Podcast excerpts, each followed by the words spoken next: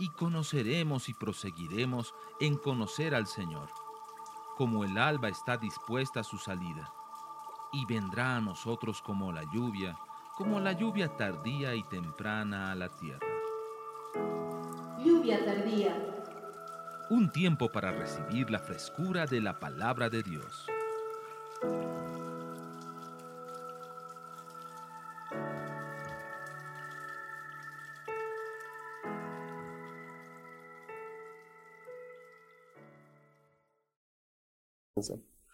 Para Dios nosotros no somos fichas, no somos piezas en las que Él puede poner algo y quitar algo. Él respeta nuestra decisión. Él quiere evitar que estos sigan haciendo esto. O sea, es ridículo, noten, no hay manera de que ellos puedan darle golpe de estado al Señor, ¿comprende? No hay manera. Podía decir, ay, déjalos. No. Dios actúa de inmediato. ¿Vio qué hace? No les cambia la motivación, hace que no se puedan comunicar. Les pone un problema en medio. No evita que quieran hacerlo, ¿notan? Pone un muro entre ellos. ¿Cuál es? El idioma. Así que se han puesto de acuerdo para hacer esto, ¿eh? Muy bien, sigan.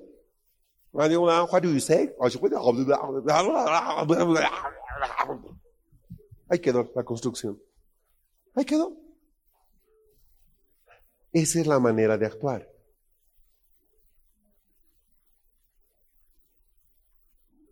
Nuestros mejores amigos pueden cambiar. Y tú estás orando porque no pase. ¿Entiende? El esposo ya se consiguió otra mujer.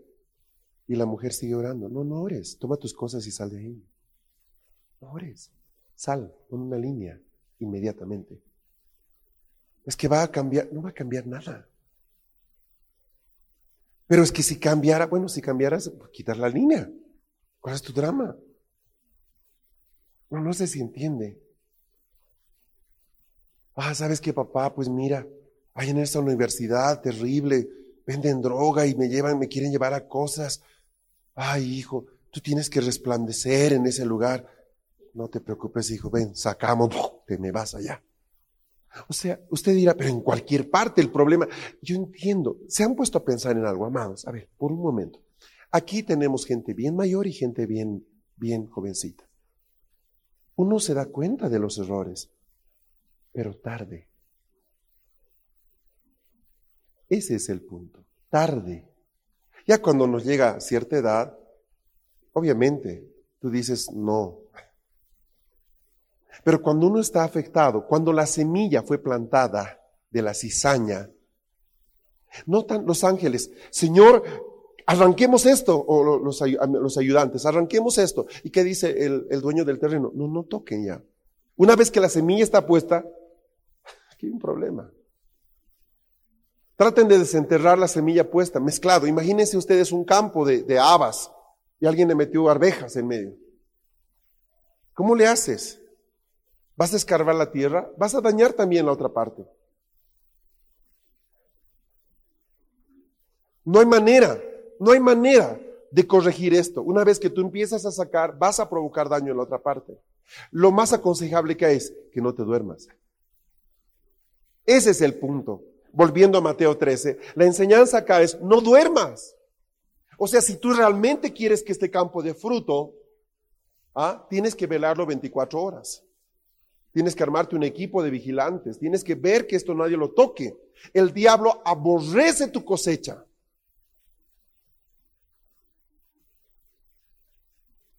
Ah, yo quiero tener un negocio solo para darle fruto al Señor. Vigílalo con más cuidado. El diablo aborrece eso, aborrece eso. ¿Me entiende? Los proyectos que tú tienes para el Señor, Él aborrece eso. De eso se trata. Nosotros sabemos que el diablo busca la esterilidad de los hijos de Dios.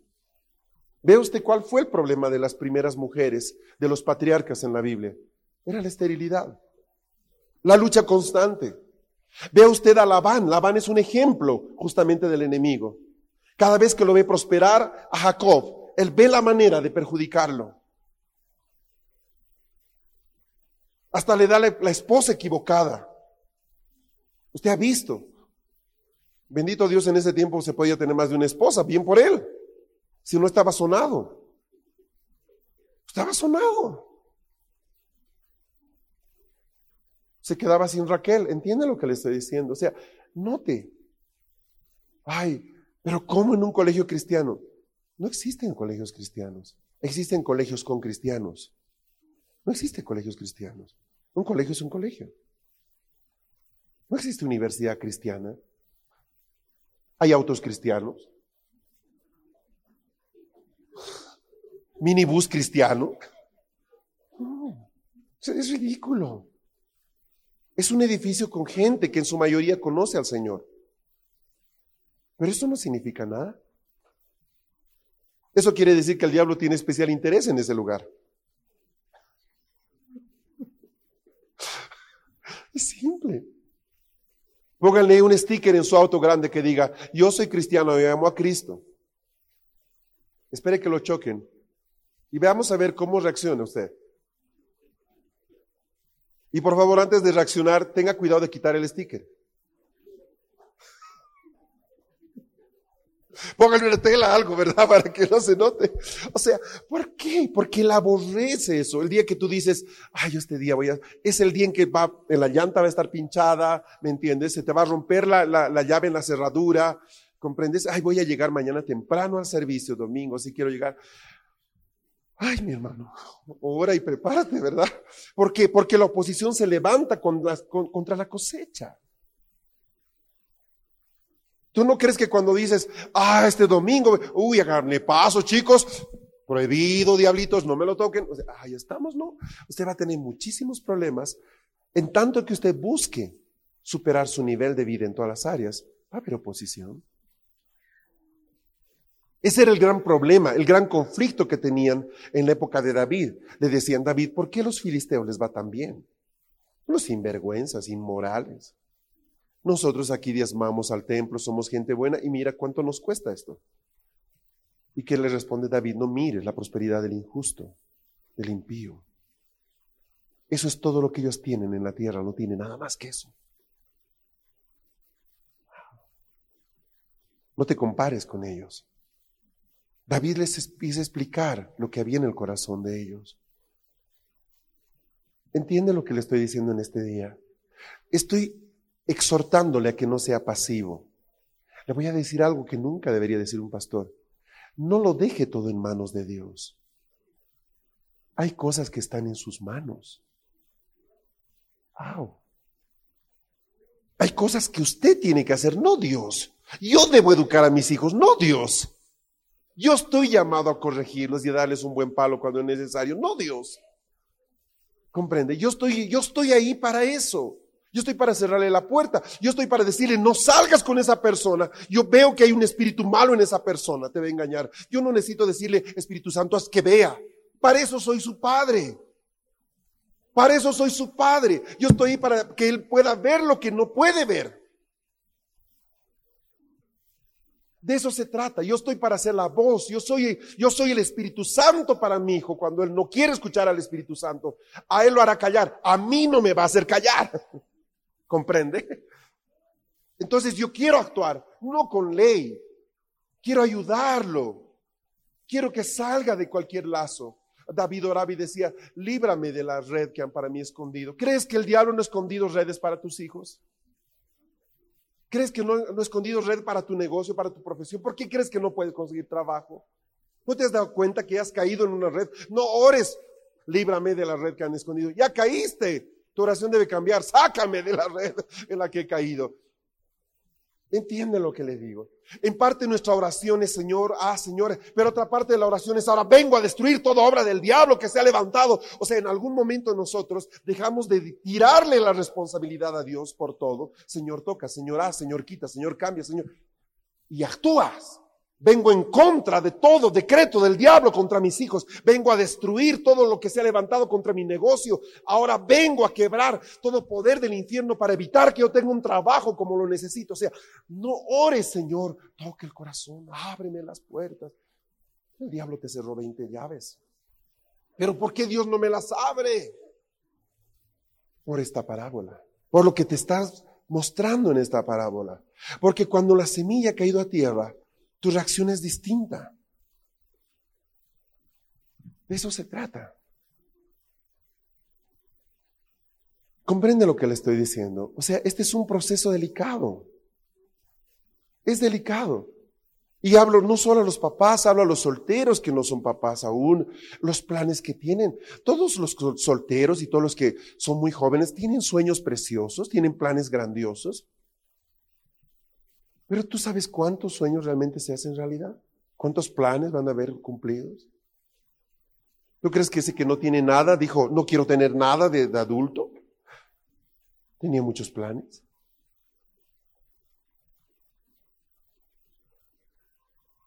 Hay un enemigo que tenemos terrible, se llama pasividad. Es un enemigo traicionero, es como una serpiente. No se nota, se camufla y lo que hace es dejarnos en una situación de inactividad.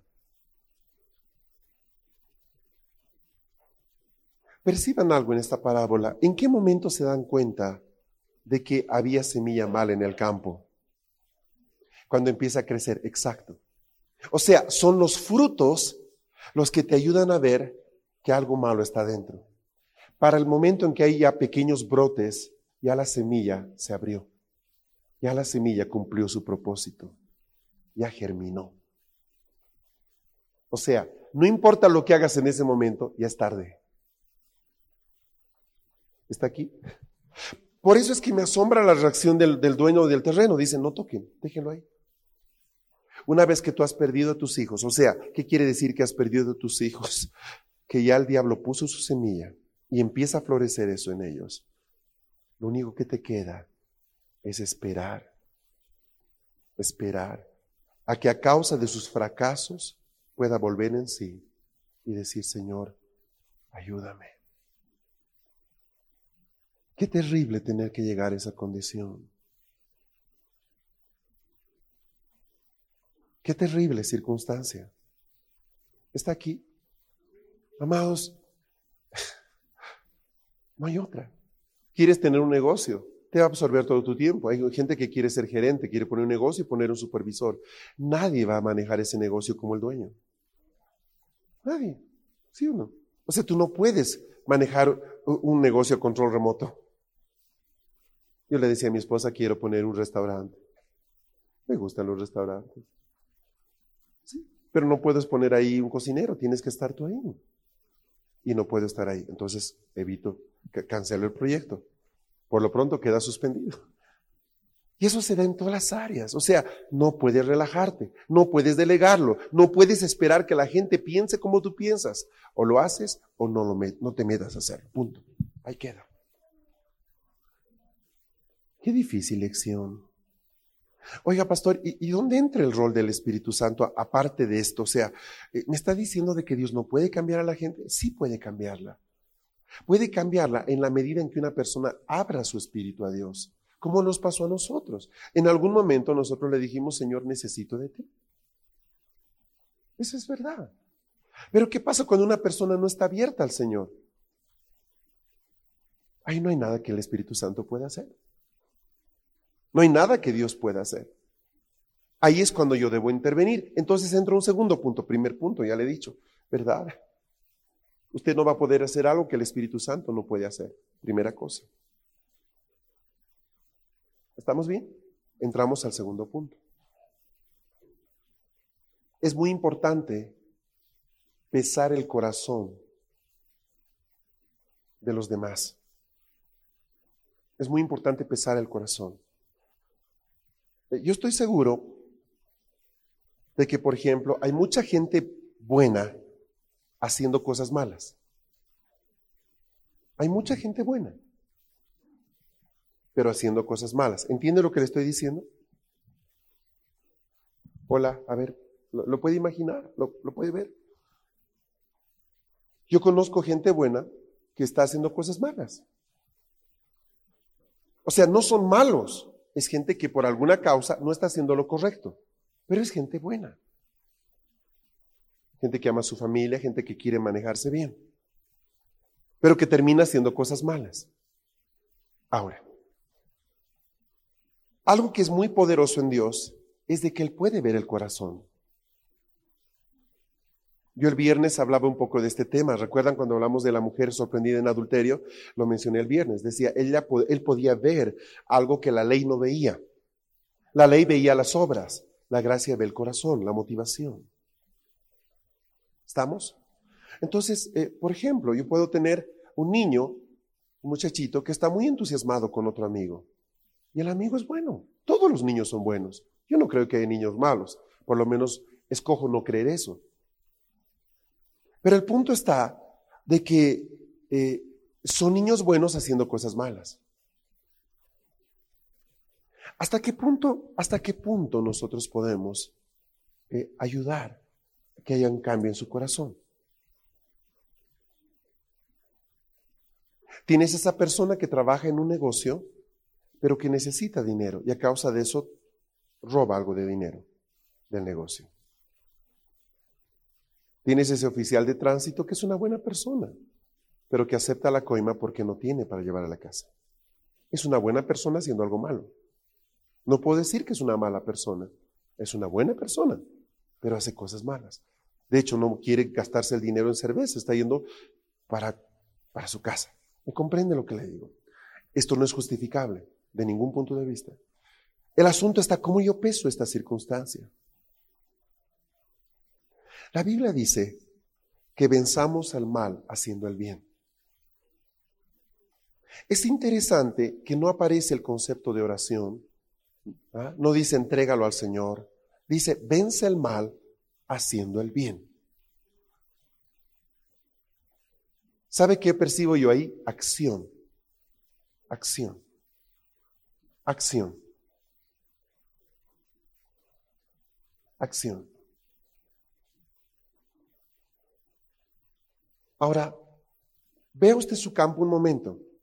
A ver, ahí está su negocio, su familia, sus hijos, eh, su profesión, lo que sea su campo, sus planes de matrimonio, su matrimonio, lo que sea. Ahí está su campo. No le voy a pedir que pese el corazón de otra persona. Le voy a pedir que pese su propio corazón. Le hago una pregunta. ¿Cuánto conoce de ese campo? ¿Cuánto a qué conocimiento real tiene de eso. Veamos. Eh, tú eres profesor, tienes 10 niños. ¿Los conoces? Sí, paso gran parte del año con ellos. Estoy 10 meses y de los 10 meses varios días. Ok, ¿cuánto conoces? Muy poco. En el fondo tú conoces lo que ellos quieren mostrar. Cada persona muestra lo que quiere mostrar. Y esto puede ser tanto consciente o inconsciente. Entonces yo siempre estoy limitado a, conocer la verdad de algo. Está aquí. La Biblia dice que nosotros nunca, nunca negociemos con el mal. Yo debería tener la habilidad, por ejemplo, de llamar mal a lo que está mal. De hecho, una característica de los hombres de los últimos tiempos es que a las cosas malas llamarán buenas y a las buenas llamarán malas. ¿Comprende lo que estoy diciendo? A ver, ¿cómo se lo explico? Cuando sale High School, High School Musical, y lo vimos, lo vimos todos, les gustó a los chicos. De hecho, les compré Creo que les compré el DVD, no me acuerdo. Ahí cuando estuve en Chile, no me acuerdo si lo hice o no. Interesante. Era el Grease, la película Grease, ¿se acuerdan? Pero de esta generación. La misma historia. Cada generación tiene su Grease, su High School Musical. Cada generación lo tiene. El asunto es de que yo conozco a mis hijos. Y puedo darme cuenta cuando algo entra en el corazón de ellos. Bueno, gracias a Dios te pasó la fiebre del High School Musical, pero salió High School Musical 2. Vacaciones de verano. Aquí no se nota, aquí no se nota, pero si usted visita Buenos Aires, Santiago de Chile, Bogotá, es una epidemia eso. Usted ve todo, todo, mochila, ropa. Usted ve todo, todo es high school musical, todo. La gente, las chicas están cambiando su ropa, su apariencia. Entonces, en esa oportunidad, mi esposa y yo fuimos un poco más rigurosos. Dijimos, bueno, miren, pueden verla, pero ya hay para. Pero salió tres. Yo creo que de aquí a poco saldrá seis, la universidad, siete, la fiesta de eh, bodas de oro, yo no sé, porque ahora ya, ya dejan el colegio, ¿no? Ahora High School Musical se despide, ya dejan la universidad. High school. Esta vez fuimos claros, dijimos, no pueden ver la película. No fue tomado con mucha aceptación. ¿Por qué? Porque habían visto el uno habían visto el 2. Veamos el 3. Ahí te das cuenta que el mundo está discipulando a tus hijos. ¿Por qué? Porque de repente tú ves que ellos cambian. Y es lógico. Los, los chicos son muy sensibles. Ellos son esponjas que absorben todo lo que hay acá. Sea bueno o malo. Entonces yo le dije, y miren, estábamos de viaje con mi esposa los dos, y era, iban a sacar la premier ese domingo. Y les dijimos, chicos, nos reunimos con ellos y les dijimos, esta es una casa de adoradores. Tenemos un altar 24 horas en mi casa de música de adoración. Mis hijos van a de aquí a unos años tocar en muchas naciones. Son músicos y salmistas. Pesen qué es lo que quieren hacer con su vida. Pero eso va a envenenar la semilla que Dios ha puesto en ustedes. Ese domingo yo no estaba, estaba en Santiago. Y luego me dijeron al día siguiente, no vimos. Qué bueno. ¿Era una película más? Sí. Fernando, ¿qué tiene de malo? No, te he hecho nada. ¿Y hay escenas raras? No, hablo del espíritu de este mundo. Hablo del corazón detrás de las cosas. Yo no quiero, yo no quiero a mis hijos, ¿me entiendes? Bajo el espíritu de Barbie. Yo quiero Déboras yo quiero David, comprende. Ahora, hay edades en las que nosotros podemos decir no y es no. Hay edades donde decimos no y depende, veremos. Y hay edades en que dices no y te dicen sí, punto. Entonces, uno debe darse cuenta qué tiempo está viviendo. Comprende lo que le estoy diciendo, ¿verdad? Entonces, yo tomé algunas decisiones a partir de eso. Una de las cosas, amados, y es triste decirlo, es que estamos viviendo una época tan confusa. ¿Me entiendes? Estás viendo un dibujo animado, una serie, y te hablan de, gays. Eh, estás en un horario de protección, estás, mande al tal código, a tal número y recibirá a las chicas más ardientes en su celular. Son las cinco de la tarde. O sea, son las cinco de la tarde. ¿De qué te estoy hablando? Es, una barbaridad, me, comprendes, ¿verdad? Y no se trata de, que tú les vas a poner un antifaz o algo en los ojos de, de los chicos. Pero lamentablemente uno aprende a cuidarse cuando ya la embarró. Es terrible. El trabajo de ser papá hoy día es mucho, mucho, muy difícil. Y los que están con bebés pequeños tienen una cuesta así de parada porque es tan difícil hoy día. Hoy día, dense cuenta, el espíritu de este tiempo, Pablo lo dijo, es que se dirá a lo malo bueno y a lo bueno malo. Ese es el espíritu de este tiempo.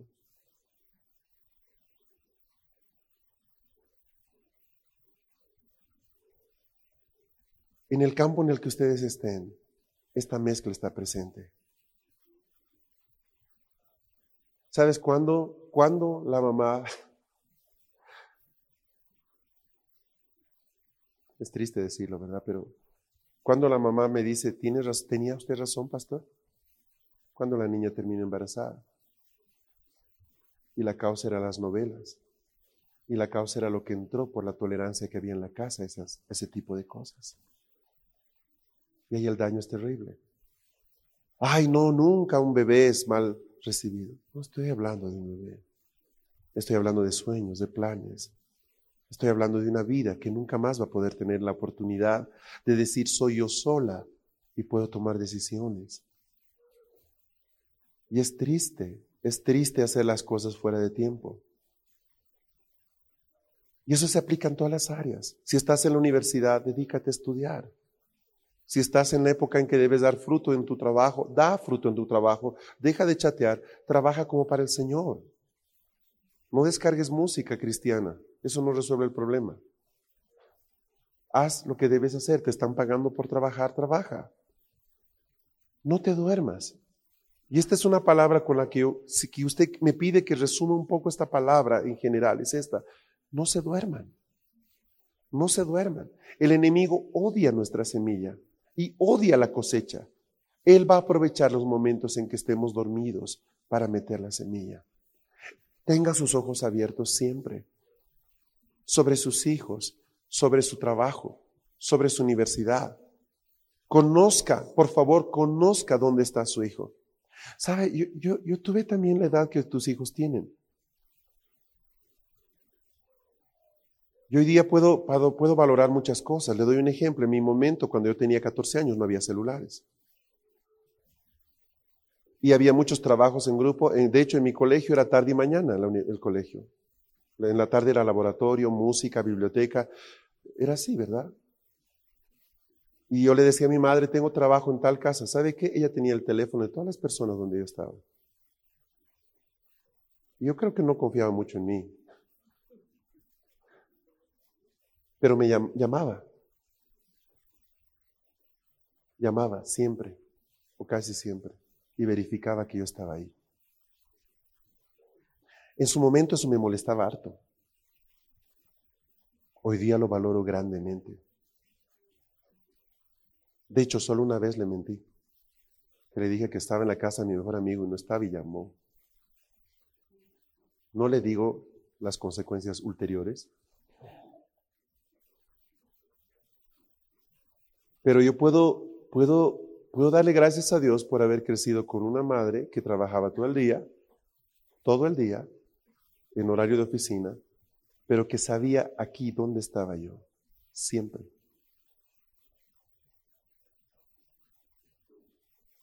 Me controló mucho, muchísimo. ¿Conocía a mis amigos? Sí, absolutamente.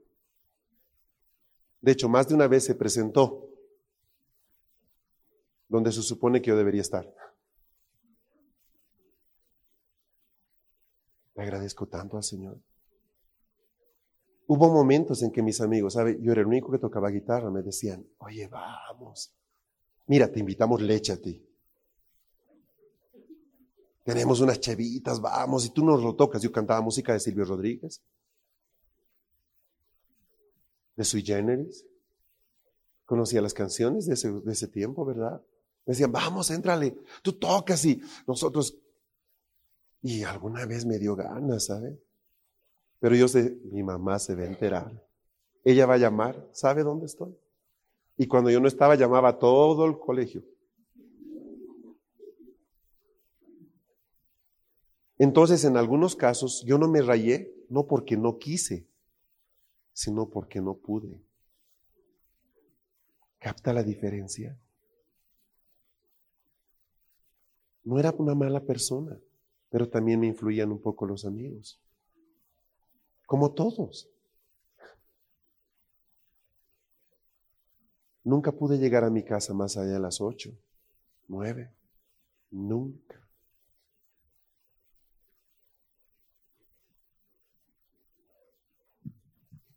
Agradezco tanto a Dios por eso.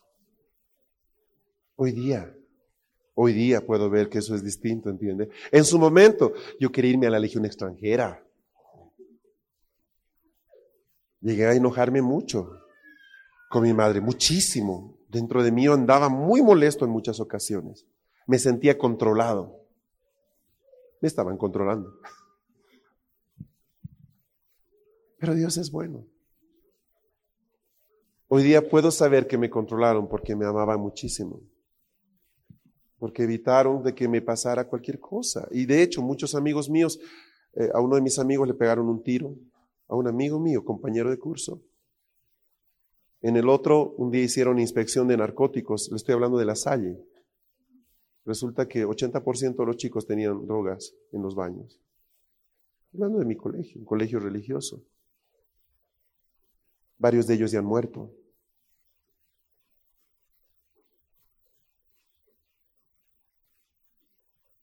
¿Sabe? Yo creo que en mi caso, por lo menos, no se durmieron. Yo no quiero dormirme en el caso de mis hijos. Y sé que aunque algunas cosas no las van a entender ellos hoy día, sé que mañana las van a comprender. No quiero curar, quiero prevenir. Ese es el punto. Sé sanidad interior. No la quiero hacer a mis hijos. ¿Capta? No quiero. Quiero que no necesiten eso. Tengo un ojo abierto. Metas en la vida de ellos. Por favor, no les regales celulares. No lo necesitan. No se metan, no les dejen tener correos. Yo les leí el otro día, miren, a mí me llegó un documento de unos intercesores argentinos y te voy terminando. Chicas, y aquí hay muchas jovencitas. A ver si lo puedo encontrar porque me gustaría leérselos. Lo leí a mis hijas, a, mis hijas en particular, aunque también mi hijo lo escuchó, pero em, a veces eh, yo siento que me siento como un tonto cuidando a mis hijos, ¿sabe por qué? Porque pensamos de que las cosas son como antes, pero no son como antes. Hace apenas una semana un joven cristiano fue asesinado, músico de la iglesia anglicana. Tengo la carta del pastor Felipe Kittelson, era uno de sus líderes de jóvenes. Lo degollaron en el, cerca al puente de las Américas a las nueve de la noche. ¿Estaba yendo este chico a hacer algo malo? No. Yo no lo conocía personalmente, me llegó el reporte, les digo, pidiendo oración. Él tocaba, creo que el bajo en la, Paz Community Church aquí en Calacoto. Tres maleantes alcohólicos les cayeron encima. Lo mataron a él. Usted sabe, yo no mando a mis hijos a la tienda solos. Y la tienda está a una cuadra.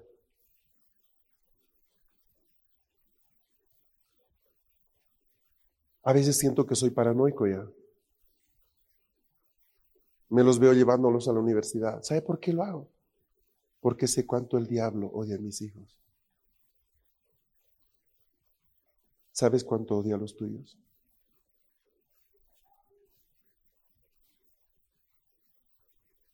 se le derramó, sangre de un muchacho inocente. Esos son los tiempos que estamos viviendo.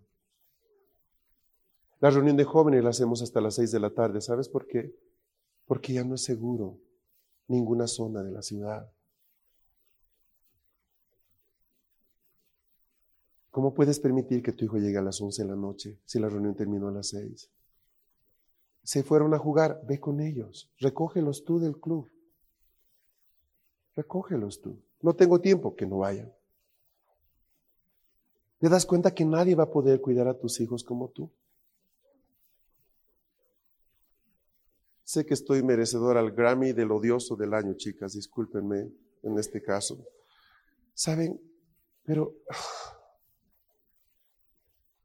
eh, yo solo le puedo decir, eh, tengamos cuidado.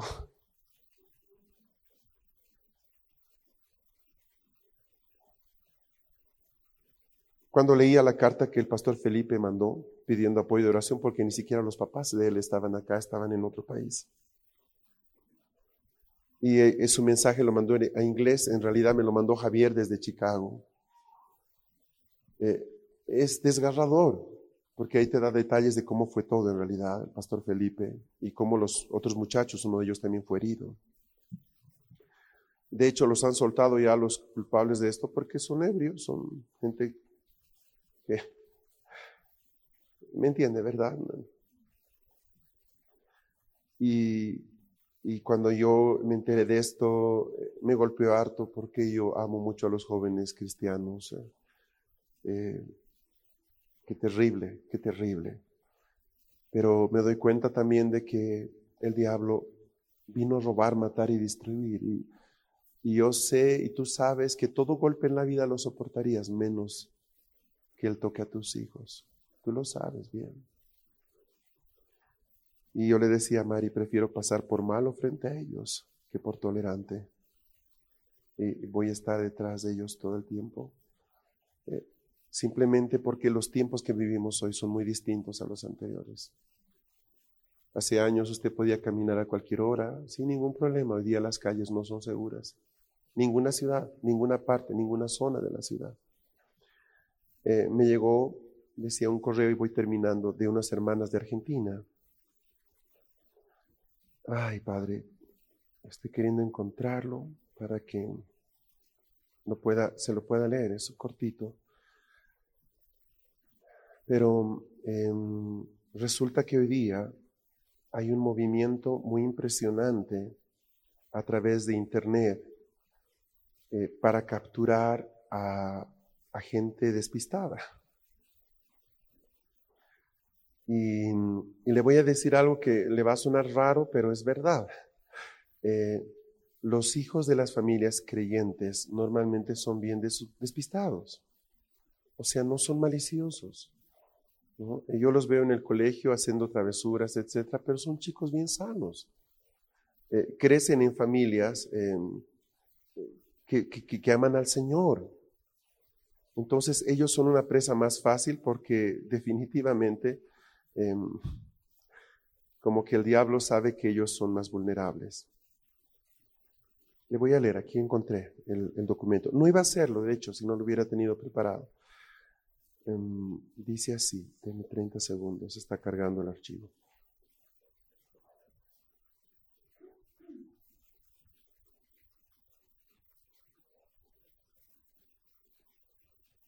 Tras dejar sus libros en el sofá, ella decidió tomar un bocadillo y meterse online. Se conectó con su nombre en pantalla, Dulzura 14. Revisó su lista de amigos y vio que Meteoro 123 estaba enganchada. Ella le envió un mensaje instantáneo. Hola, qué suerte que estás. Pensé que alguien me seguía a casa hoy. Fue raro, en serio. Meteoro le responde, risa. ¿Ves mucha TV? ¿Por qué alguien te seguiría? ¿No vives en un barrio seguro? Responde Dulzura 14. Claro que sí, risa. Creo que me lo imaginé porque no vi a nadie cuando revisé. Meteoro 123. A menos que hayas dado tu nombre online. No lo hiciste, ¿verdad? Dulzura 14. Claro que no, no soy estúpida. Meteoro. ¿Jugaste hockey después del colegio hoy? Dulzura. Sí, ganamos. Meteoro. Genial. ¿Contra quién? Dulzura. Contra las avispas de la Sagrada Familia. Risa. Sus uniformes son un asco, parecían abejas. Risa.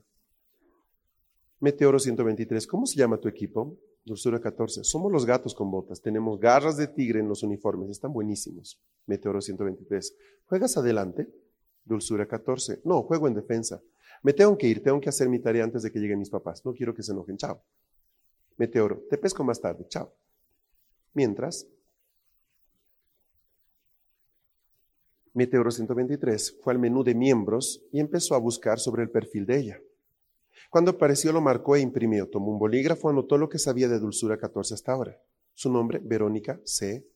Cumpleaños, enero 3, 85, edad 13. Ciudad donde vive, San Isidro, pasatiempos, hockey, coro, patinaje, ir al shopping. Aparte de esta información, sabía que vivía en San Isidro porque se lo había contado recién. Sabía que estaba sola hasta las 6.30 cada tarde hasta que los padres regresaban del trabajo. Sabía que jugaba hockey los jueves de tarde con el equipo del colegio, los gatos con botas. Su número favorito, el 4, estaba impreso en su campera. Sabía que estaba en octavo grado en el colegio Faustino Sarmiento, ella se lo había contado todo en conversaciones online. Ahora tenía suficiente información como para encontrarla. Verónica no contó a sus padres sobre el incidente al regresar del parque. No quería que armaran una escena y que le impidieran volver a caminar o ir, volver caminando de los juegos de hockey. Los padres siempre sobreactúan, decía ella, y los suyos eran los peores. Le hacían desear no ser hija única. Quizás si hubiera tenido hermanos, sus padres no hubieran sido tan sobreprotectores. Para el jueves, Verónica ya había olvidado que la seguían, su juego estaba en plena acción cuando de repente sintió que alguien la observaba. Entonces recordó, miró desde su puesto para ver a un hombre observándola de cerca. Estaba inclinado contra la cerca de la tribuna y sonrió cuando la vio. No parecía temer y rápidamente disipó el miedo que sintió. Después del juego, él se sentó en una de las gradas mientras ella hablaba con el entrenador. Ella notó su sonrisa otra vez cuando pasó a su lado. Él saludó con la cabeza y ella le devolvió la sonrisa. Él notó su nombre en la parte de atrás de la ramera. Sabía que la había encontrado. Silenciosamente caminó a distancia segura tras ella. Eran solo unas cuantas cuadras hasta la casa de Verónica. Y cuando vio dónde vivía, volvió pronto al parque a buscar su auto. Ahora tenía que esperar. Decidió comer algo hasta que llegó la hora de ir a la casa de Verónica. Fue a un lugar de comida rápida, se sentó hasta la hora de hacer su movida. Verónica estaba en su cuarto más tarde esa noche cuando oyó voces en la sala. Escuchó que decían, Verónica, ven, llamó su padre. Sonaba molesto y ella no imaginaba por qué. Entró a la sala, vio al hombre del parque en el sofá. Siéntate, comenzó su papá. Este señor nos acaba de contar una historia muy interesante sobre ti. Verónica se sentó. ¿Cómo podría él contarles cualquier cosa de ella? Nunca lo había visto antes hasta hoy. ¿Sabes quién soy? le preguntó el hombre. No, respondió Verónica. Soy policía. Y tu amigo del chat, soy Meteoro 123. Verónica quedó petrificada. Es imposible, Meteoro 123 es un chico de mi edad, tiene 14 y vive en Córdoba. El hombre sonrió. Sé que te dije todo eso, pero no es la verdad. ¿Ves, Verónica? Hay gente en Internet que se hace pasar por chicos como yo. Pero mientras algunos lo hacen para lastimar chicos y hacerles daño, yo soy de un grupo de padres que lo hacen para proteger a los hijos de los depredadores. Vine a encontrarte para enseñarte cuán peligroso es hablar online. Me contaste suficiente sobre ti como para hacerme fácil encontrarte. Diste el nombre de tu colegio, de tu equipo, tu puesto, el número. Tu nombre en la chaqueta hicieron que te ubique en un suspiro. Verónica, Verónica estaba helada. O sea, no vives en Córdoba, ¿no? Vivo en Buenos Aires. Te hizo sentir segura el pensar que yo estaba lejos, ¿verdad? Sí. Tenía un amigo cuya hija era como tú, solo que no tenía tanta suerte. El tipo la encontró y la asesinó mientras estaba sola en casa. Se le enseña a los chicos a no decir a nadie cuando están solos. E igual lo hacen todo el tiempo en Internet. La gente errónea te engaña para sacarte información de aquí y allá online. Antes de que lo sepas, les contaste suficiente como para encontrarte sin siquiera darte cuenta. Espero que hayas aprendido una lección de esto y que no lo hagas de nuevo. Cuenta a otros sobre esto. Te aseguro que lo haré. Esa noche Verónica y sus padres se arrodillaron juntos y agradecieron a Dios por protegerla de lo que pudo ser una situación trágica. ¿Conoce la lista de correos de tus hijos?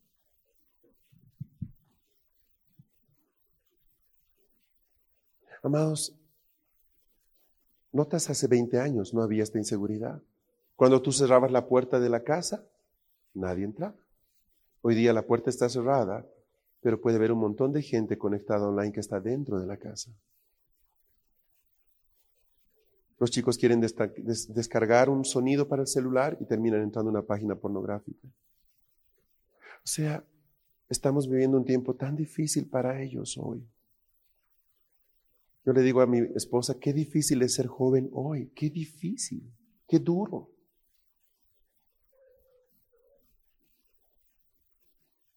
Pero no es sencillo. Usted dirá, pero Fernando, tiene que aprender a cuidarse. Sí, todos aprendemos a cuidarnos, pero todo tiene su tiempo. Para algunos enseñarle a cuidarse es quitarle mucho de la inocencia que tienen. Perdónenme, porque tienes que enseñarle de qué debe cuidarse. Y tiene que ser muy claro. Pero hasta donde sea posible, nosotros podemos cuidar nuestro terreno, sabiendo qué odio tiene el diablo contra nuestros hijos, contra nuestra cosecha, contra tu dinero, contra lo que para ti es valioso. ¿A dónde los quiero llevar con todo esto? Eh, no pretendo asustarlo, pero sí quiero decirle cómo Dios me enseñó mi responsabilidad paterna. Yo dependo del Espíritu Santo como tú para casi todo, pero sé que hay cosas que debo hacer yo, no el Espíritu Santo. Sé que Dios puede cambiar el corazón de la gente. De hecho, Él quiere hacerlo, lo hizo con nosotros. Pero sé que cuando Él no puede cambiar el corazón de alguien, ahí están los padres para hacer las cosas aún a la fuerza, si es necesario. ¿Qué es lo que queremos al final de todo esto? Que la cosecha no se pierda. Que toda esta generación de gente joven, de los solteros que hay aquí, cumplan todos sus sueños mañana. Yo creo que no hay padre acá que quiere algo distinto que eso. No espere curar, prevenga. Y sea duro, amoroso pero duro. Y si hay que tomar decisiones drásticas, tómelas. Es como cuando hay un problema médico y te dicen, hay que sacar esto, sáquelo entero. No quiero arriesgarme a nada. Dios nos dé gracia. Cuida la cosecha que Dios ha puesto en ti. Cuida el terreno. Tal vez tú ya no eres un muchacho de casa, ya estás en la universidad, ya te mueves solo. Igual eres arriesgado. Igual estás en la mira. Aprende a marcarte límites, hasta dónde puedes ir, hasta dónde puedes hacer las cosas. Escapa de la gente que es complicada. A veces somos nosotros, ay, lo quiero ganar, y lo ves a ese tipo bien raro que lo quieres ganar. Pero sabes, el Espíritu Santo es el que gana, no tú al estar con esa persona cada día, algo se está perdiendo en ti. ¿Sabe qué? Yo dije a mi mejor amigo de toda la vida. Porque un día entendí eso. Si él no puede ser sensible al Espíritu Santo y darse cuenta de su pecado, yo no voy a hacer nada. Y, lo, ahí quedé. Una persona que literalmente era mi alma. Ahí quedé. ¿Por qué? Porque o lo influyo yo o me influye él. Es así la vida en Dios. Y si no le influye lo suficiente para convertirse y estoy con él ya durante un año, significa que me está influyendo a mí en realidad. Y yo paré atrás. Nunca más. Dije, Señor, lo quiero como amigo solo si un día te conoce. No me interesa otra cosa. Tú eres demasiado valioso para ponerte a competir con otra cosa. Hasta el día de hoy no se convirtió. ¿Entiende lo que le digo? Y a veces nos pasa porque nosotros queremos ganarlos, pero es el Espíritu Santo. Tu papel es presentar la verdad una vez, dos veces, tres veces. No, chao, listo, tú no estás para más. Lo contrario significa que te está ganando a ti. Uno no se da cuenta hasta que entiende el mundo espiritual. Que el Señor nos ayude. No se trata de que nos rodemos de cristianitos no es esa la idea. Se trata de que conozcamos nuestros límites, hasta dónde podemos ir, hasta qué punto podemos ayudar a alguien, hasta dónde jalar la mano. Amén. Papás, cuiden a sus hijos. El diablo aborrece nuestra cosecha. Cuide a sus nietos. Los padres de esta generación, ay mamá, que tú miras todo lo malo, que aquí, que allá. No tienes que escuchar tantas eh, esas prédicas apocalípticas, ¿qué onda? Todo es diablo para ti. Si te dan la apertura para tratar sobre tus nietos, interven sobre ellos. No puedes ya, no tienes la libertad que, tienes con tus hijos. Pero si se permite que tú puedas transmitir la vida de Dios a ellos, hazlo y sé claro con ellos. Que el Señor nos ayude. El otro día, termino con esto, hablaba con, podemos poner la Santa Cena aquí adelante, hablaba con mi hermana y me contaba una experiencia de mi sobrinito.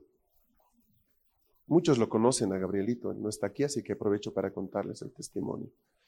Pues fue un cumpleaños con chicos del San Ignacio, de su edad, y algunos un poquito mayores, obviamente. ¿Y a qué niño no le gusta el cumpleaños, verdad? Pero él quedó tan choqueado porque escuchaba la manera en que hablaban con palabrotas chiquillos de ocho años. Oye, tal, fulano, ti, ¿verdad? Pásame la pelota, pedazo de ti, ¿verdad? Así.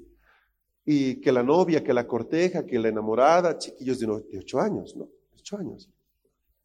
Entonces que él, él, fue y le dijo a su mamá, sácame de aquí, vámonos. Estás hablando de un niño pequeño, ¿no? Qué sensibles son los niños. Él no quiso más, ni el payasito, nada, estaba aburrido, se hizo sacar del cumpleaños. Punto. Pero nota, Tú eres ya mayor, eres joven, ¿verdad? Estás en una reunión así y escuchas ese, oye, tal, ti, tu pedazo de ti, y no sales. Te quedas ahí. ¿Sabes qué muestra eso? Que ya la oscuridad está ganando terreno en ti. Porque estás tolerando lo que no se puede tolerar. ¿Comprende lo que le estoy diciendo? Yo recuerdo que llegué a Bolonia tenía siete años y salí a jugar con los chicos del barrio, con pelota y todo, y unos tipos. Y estaban igual, oye, tec, tal, ti, ti, ti. Nunca más salí. No era Santulón, no conocía al Señor en ese tiempo. Simplemente mi lógica era muy simple. ¿Cómo pueden hablar tanta basura frente a mí? Voy a poner un ejemplo. Dos muchachos, dos chicos, están, oye, tal por cual, que un chiste cochino y lo que sea. Llega un adulto, llega un profesor, se callan, ¿verdad? ¿Sabes por qué? Respeto. Entonces, si yo estoy en medio de un grupo de muchachos y ellos están, ah, te cuentan, la misma cosa significa que ellos no me respetan. Yo no tengo nada que hacer ahí. Esa es mi lógica. Miren, no es cristiana, es una simple lógica. Yo quiero estar en un ambiente en el que yo respete a los demás y se me sienta respetado. Es sencillo, tú mereces respeto. Tus padres te respetan. Hay momentos en que, ay, vete a tu cuarto. No te dicen, te respetan. Eso es respeto. Para que un hijo de vecino venga y, oye, tal, por cual, pásame la pelota, oye, hijo de... Oye, apréciate un poco, ¿eh? Apréciate un poquito, vales más que eso. No tienes por qué hacerte hablar de esa forma. Y ahí quedamos. Difícil. Cuidemos la cosecha. Permítame, quiero hacer una oración. Y yo les invito a que nos tomemos unos instantes para hacerlo. Y piensa en tu cosecha, por favor, piensa en tu cosecha. Tu cosecha es tu juventud, tu cosecha es tu familia, tu cosecha son tus nietos, tu cosecha es la casa, tu cosecha es tu trabajo, tu cosecha es lo que has guardado estos años, aquello en lo cual has invertido tiempo. Por favor, no tenemos hijos perfectos, perdón, que desnude algunas cosas de mi familia, pero no le puedo hablar de angelitos, no le puedo hablar de sé de una no puedo hacer eso. Le hablo con cosas que son como son. Y de verdad le digo, qué lindo va a ser que de aquí a unos años celebremos nuestra cosecha juntos. Eso anhelamos nosotros. Yo creo que no hay mayor gozo que ver que, que lo aquello que esperamos tanto tiempo de fruto. Para aquellos papás que, que quizás han sentido que hubieran querido conocer esto un poco antes, ¿verdad? Yo quiero llevarlos delante de un Dios de esperanza. Siempre tenemos un Dios de esperanza. E igual tendrán ustedes la oportunidad más adelante de ver a otra generación levantarse, serán sus nietos, serán hijos también suyos. Pero quizás esta palabra es más oportuna para aquellos que están todavía en la posición de prevención. Y Dios les da el privilegio hoy día de prevenir antes que curar. Amén. Padre, yo quiero orar por, por los papás, por las mamás que hay en este lugar primero. Y Señor, presentártelos para que ellos puedan entender la tremenda responsabilidad que tienen delante de ti. Lo difícil que es hoy día, Señor poder guardar a nuestros hijos, a los que amamos, poder cerrar las puertas al mundo, al espíritu de esta generación, a, la basura que flota en el ambiente, Señor. Queremos que ellos crezcan sanos, no queremos aislarlos, pero tampoco los queremos llenar de la contaminación que viene a sus vidas eh, tan fácilmente, Padre. Y Señor, en el nombre de Jesús en este día, yo te pido porque nos dé sabiduría Señor, que no nos pase lo que le pasó a David con Absalón, que no tengamos que lamentar y llorar después, Señor, por no haber sabido cerrar la puerta en su momento, Señor. Padre, ayúdanos a no dormirnos en velar sobre nuestro terreno, velar sobre los que amamos, cuidar sus pasos, ser la voz del Espíritu Santo que no quieren escuchar para ellos, Señor. Oramos por los matrimonios jóvenes que hoy día tienen bebés en sus brazos o que pronto tendrán bebés, para que nunca negocien con las tinieblas, para que tengan las, la, habilidad, la sensibilidad de darse cuenta cuánto el diablo aborrece ese fruto que esté en sus brazos, cuánto odio hay de parte del infierno contra ese fruto. Padre, oramos por los jóvenes hoy día que viven en una generación tan difícil, con tanta presión, con tanta lucha, tan insegura, tan dura para ellos. Para aquellos que están en este momento en sus últimos años de colegio, los que están entrando a la universidad, con tanta presión, con tanta inseguridad. Padre, Padre, yo te ruego que los hagas simplemente precavidos Señor, yo oro porque ellos sean, abran sus ojos, sean inteligentes, puedan pesar las señales visibles que el enemigo muestra antes de atacar. Padre, oro por ellos, oro porque ninguno de ellos se pierda, se confunda, sea atorado, sea atrapado, Señor. Padre, yo oro y te pido, te pido, Señor, que, que lo que ellos conocen de ti de fruto que no reciban de mal agrado, Señor, la reprensión, las señales de, cuidado que los padres quieren tener sobre ellos. Padre, yo te ruego por ellos. Padre, oramos por nuestro, nuestro campo de trigo, sea el trabajo, sea el negocio, sea, Señor, la universidad. Tú sabes dónde hemos sembrado, Señor. Danos cuenta que tenemos que estar vigilantes, atentos de que el diablo venga a sembrar lo malo, Padre, en medio de ese campo, Señor. Yo quiero estar atento y evitar que el diablo gane, gane ventaja alguna sobre nosotros. Señor, te damos gracias por, por tu Espíritu Santo y por la manera en que nos guarda y protege, Señor. Gracias, Señor, eres bueno. Eres bueno, Señor, eres bueno. Te amamos, Padre. Te amamos, Señor.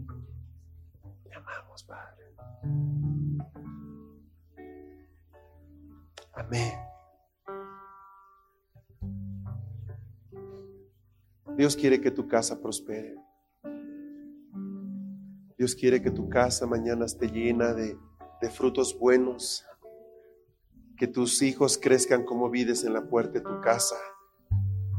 Que tú puedas verlos caminando de, de menos a más, de gloria en gloria, de victoria en victoria, eso es lo que el Señor quiere para tu casa.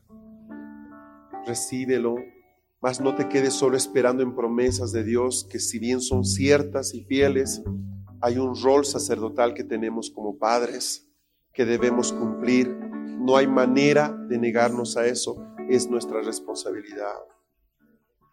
A cada persona joven darse cuenta que ustedes son gente inteligente, abran sus ojos, pesen las cosas, no sean confiados, aprendan a ser sagaces en entender las acechanzas del diablo. No basta conocer la luz, hay que conocer cómo las tinieblas se mueven para que no seamos engañados por ellas. Y a cada uno de nosotros, no importa la tarea en la que estemos, cuiden la semilla que Dios les dio. Amén.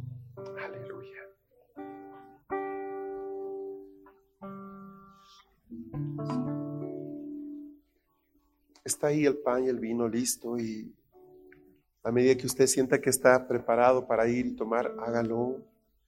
Examine su corazón siempre. Si sabe que ha hecho algo que ha ofendido al Señor, pídale perdón al Señor. Tómese unos minutos para arreglar las cosas. Cuando usted quiera se acerca, tome el pan y el vino y vuelve a su lugar y vamos a compartir juntos eso. Amén.